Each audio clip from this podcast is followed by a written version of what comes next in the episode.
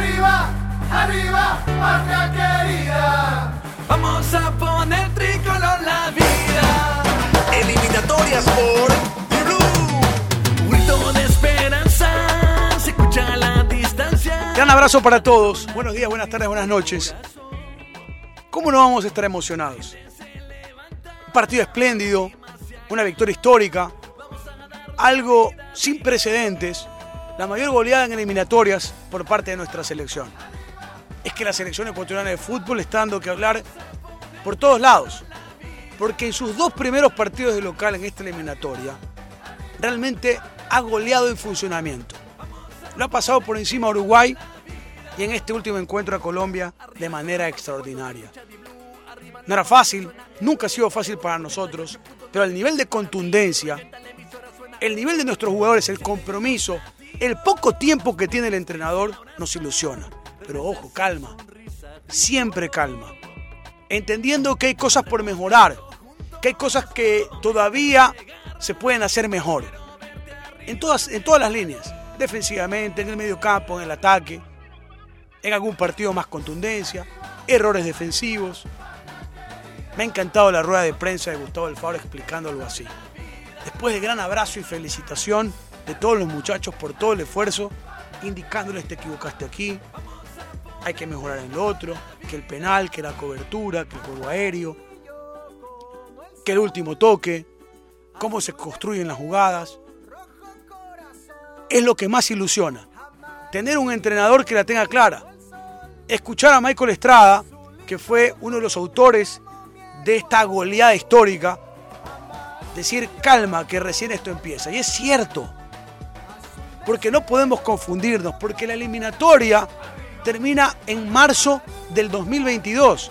Sí, todavía falta el 21, todavía falta el 22, faltan varios partidos, faltan 14 fechas. En 14 fechas puede cambiar muchas cosas. Y la intención y la felicidad de nosotros es la actualidad. Queremos que se mantenga, queremos que mejore porque el equipo está en formación. ¿Cómo no nos va a alegrar esta gran fórmula que ha dado éxito en diferentes cosas del, fútbol y de la vida? Los grupos, grupos de experiencia y juventud, una combinación exitosa. Un entrenador estudioso que conoce el fútbol sudamericano. Me tocó alguna vez como anécdota en la Copa América del 2011 en Santa Fe, Argentina, en la calle mientras caminaba por, por esa ciudad, topármelo a Gustavo Alfaro e invitarlo a una entrevista. Hablamos más de una hora en la calle. Era la cámara, el micrófono, él y yo. Él viene haciendo esto durante muchos años, ha cubierto varios mundiales, varias Copas Américas, es analista de eliminatorias, de Copas del Mundo, de Copas Américas. Para él no es extraño. Trabajaba para un grupo de comunicación colombiano, para que tengan una idea. Y decían muchos, creo que acertadamente, seguramente Alfaro conoce mucho más a Colombia que a otras personas. Y efectivo, porque ha vivido allí, porque ha trabajado allí, porque ha analizado varias veces, pero también a nosotros. Y por eso el margen de error ha sido corto. Las convocatorias, las alineaciones.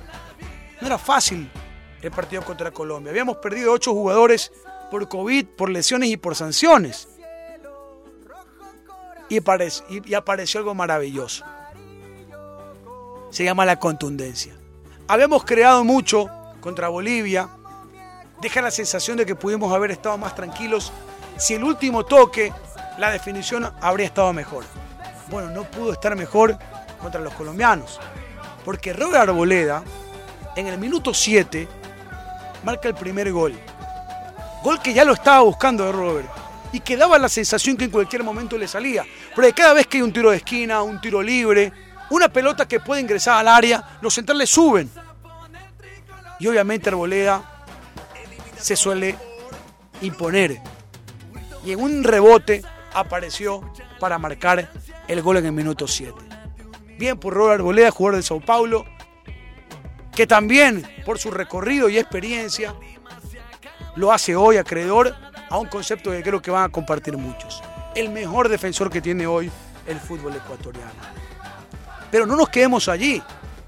Porque en el minuto 9, después de un rechazo de Arriaga, hacia adelante, aparece alguien que fue la figura. Y no la figura ahora, sino hace rato.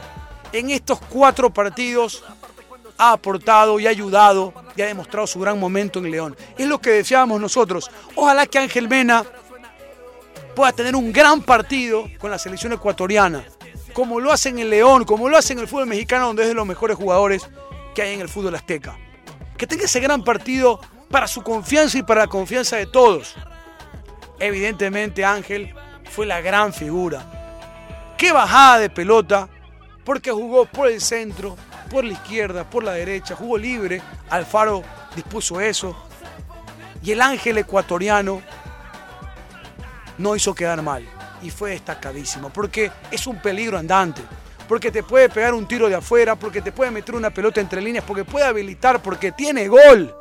Y en el minuto 9 demostró una vez más, porque es lo más destacado que tiene la tri de todos nosotros. Michael Estrada está fino. Michael Estrada marcó en el minuto 32. Sí, 3 a 0. En 32 minutos. En una jugada colectiva extraordinaria. Donde hay jugadores que hay que destacar. El momento de Renato Ibarra, de aprovecharse titular. De Jepson Méndez. De una joya de Sudamérica, que es Moisés Caicedo. Que debutó con 18 años y que hace pocos días cumplió 19. Y que ayer otra vez jugó de manera acertada. Porque él piensa y decide antes de que le llegue la pelota. Porque tiene una rapidez mental tremenda que nos ilusiona a todos. Moisés Caicedo va encaminado para jugar en el fútbol europeo. Tremendo lo del volante de Independiente. Pero decíamos lo de Estrada, una jugada colectiva y a veces, con el respeto de todos y las discrepancias que hay en el fútbol, a veces los movimientos de Estrada se me parecen al del Team Delgado a veces cómo cabecea, cómo define, cómo corre el segundo palo, cómo corre bien la cancha para estar en el momento justo para definir. Y definir de primera. Tremendo, tremendo lo de Estrada, que otra vez aporta con sus goles. En el minuto 39, un poco lo que hemos dicho antes. Lo de Roy Arboleda y su fuerza en el fútbol aéreo. Aparecen los dos centrales para marcar allí. Metidos en el área rival con mucha actitud, arriaga, bravo, cosas que corregir sin ninguna duda. Alguna falta, algún penal. Claro, son cosas que tiene que hacer autocrítica él y que seguramente lo habló con el entrenador, cosas que hay que mejorar. Porque insisto y lo repito constantemente, lo que más ilusiona de este gran momento es que estamos apenas en formación. Esto quiere decir que podemos dar mucho más todavía para nuestro fútbol, para nuestra selección. Después varía, ¿no? Habrán lesionados, habrán malos momentos, jugadores que no tengan continuidad en sus clubes. Y ahí habrá que ver la cantidad y calidad de jugadores y las decisiones del entrenador. Por eso no podemos dejar sentados que ya estamos en Qatar. Porque el camino es largo y las experiencias vividas antes con Ecuador y viendo otros países nos demuestran que no necesariamente arrancar bien quiere decir que vas a clasificar. Como también hemos visto a selecciones que han arrancado muy mal y han terminado clasificando al torneo más importante de selecciones. Entonces, todo eso hay que tenerlo claro. Vamos bien, pero no hay que confiarse y tiene que haber mucha autocrítica y que esto recién empieza. Y lo dijo Alfaro y lo dicen los jugadores y me alegro por eso, que ellos estén más claros que cualquiera. Plata, minuto 78. Platita el revulsivo, Platita que ha entrado en los segundos 45 minutos o cuando ha existido algún inconveniente como la lesión de Muñoz. Entra y hace diferencia. Es un rebelde. No le importa a nadie, no importa quién esté adelante, me lo llevo, me lo saco. Es desequilibrante. Platita hace que disfrutemos del fútbol. Dio espectáculo. Qué golazo, qué combinación con Ángel Mena. ¿Dónde la clavó? Uno de los mejores goles, seguramente. Le hizo un golazo a Uruguay. Bueno, volvió y lo hizo a Colombia, mandándose zurdazo, colocándola al palo más lejano del portero, la dificultad. Eso no lo hace cualquiera. Eso lo hace gente con mucho talento, con mucha habilidad. Y eso es plata. Plata se equivoca se llena de emoción, se saca la camiseta, ya tenía amarilla. Un error grosero, entendiendo la situación, la emoción, lo hermoso que es representar al país, porque el país entero está emocionadísimo por esta victoria y por lo que estaba haciendo Plata. Pero eso no deja de que hay que corregir y que no puede volver a pasar.